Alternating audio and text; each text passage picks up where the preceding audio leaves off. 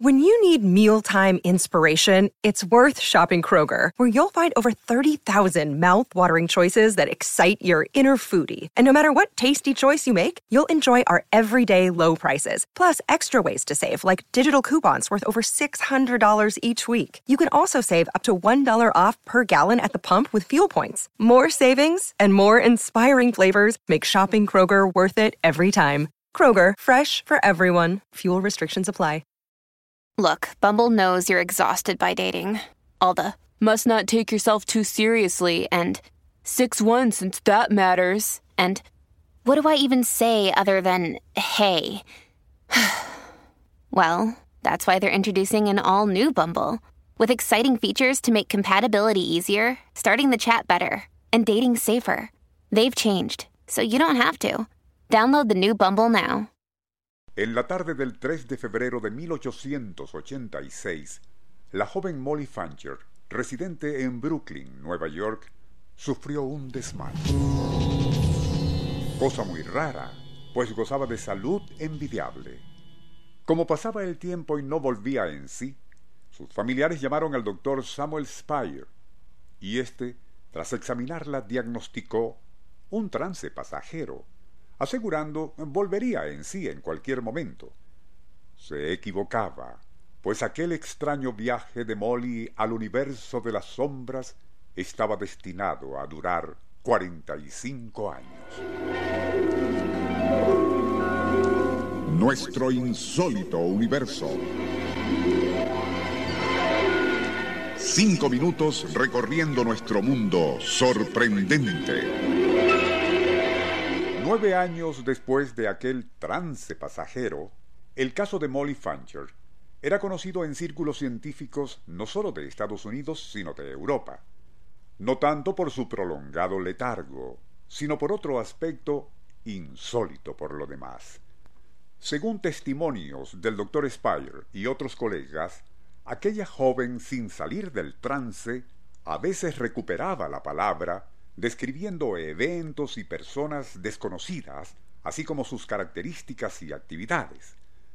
Lo curioso era que posteriores indagaciones revelaban que dichos eventos sí habían sucedido y las personas sí existían, aunque lejos de allí. Como algunos dudaban de tal facultad, se optó por ponerla a prueba. Se pidió a un colega de insospechable reputación que escribiese algo en un papel que luego fue colocado en sobresellado. Este, a su vez, se colocó en otro que sería lacrado, y se le envió a una comunidad a veinte kilómetros de distancia, donde el alguacil lo guardó en su caja fuerte. En uno de aquellos breves lapsos en que Molly recuperaba el habla, se le preguntó si sabía de eso que habían hecho para probar su presunta clarividencia. La joven, tras un breve lapso, respondió Se trata de un papel escrito y encerrado en un sobre.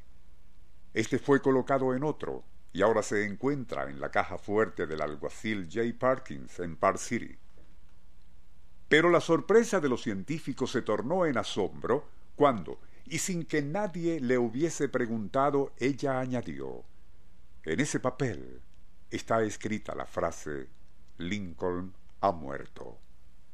Se trataba de una prueba irrefutable, pues, y para evitar coincidencias o una posible complicidad entre Molly Fancher y el doctor Spire, a éste se le había informado que ese papel que habían encerrado en el sobre solo contenía una receta médica. Durante el prolongado letargo de Molly, fallecieron sus padres y también Samuel Spire, quedando ella a cargo del municipio. Cierto día, en octubre de 1912, y a la edad de 75 años, Molly Fancher despertó llorando, y para asombro de todos, como si no hubiesen transcurrido tantos años de penumbra en su vida, actuó normalmente, negándose a creer que había permanecido todo ese tiempo sin aparente conocimiento. Creyendo que lloraba de alegría, los demás más bien le hacían saber que compartían su dicha. Pero Molly aclaró que lo hacía por algo terrible que había visto en su letargo y quizás fue lo que hizo que despertara. Una espantosa catástrofe en pleno centro de Nueva York y en la cual extrañas naves voladoras destruían edificios. Absurda fantasía, que los otros atribuyeron a una mera pesadilla y nada más, pues tal cosa era totalmente imposible. Igual pensábamos nosotros cuando radiamos este caso en octubre de 1971, pues nadie en su sano juicio, y mucho menos en 1912, cuando Molly Fanger despertó de su prolongado letargo, podía imaginar siquiera algo semejante. Por eso no le dimos importancia alguna a tan insólito acierto precognitivo, describiendo algo que solo tendría lugar 89 años después, con la destrucción de las torres del comercio y por naves voladoras que ni remotamente alguien podía haber visualizado en 1912.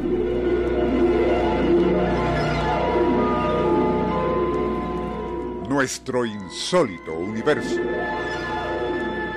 Email insólitouniverso.hotmail.com Autor y productor Rafael Silva. Operador José Soruco.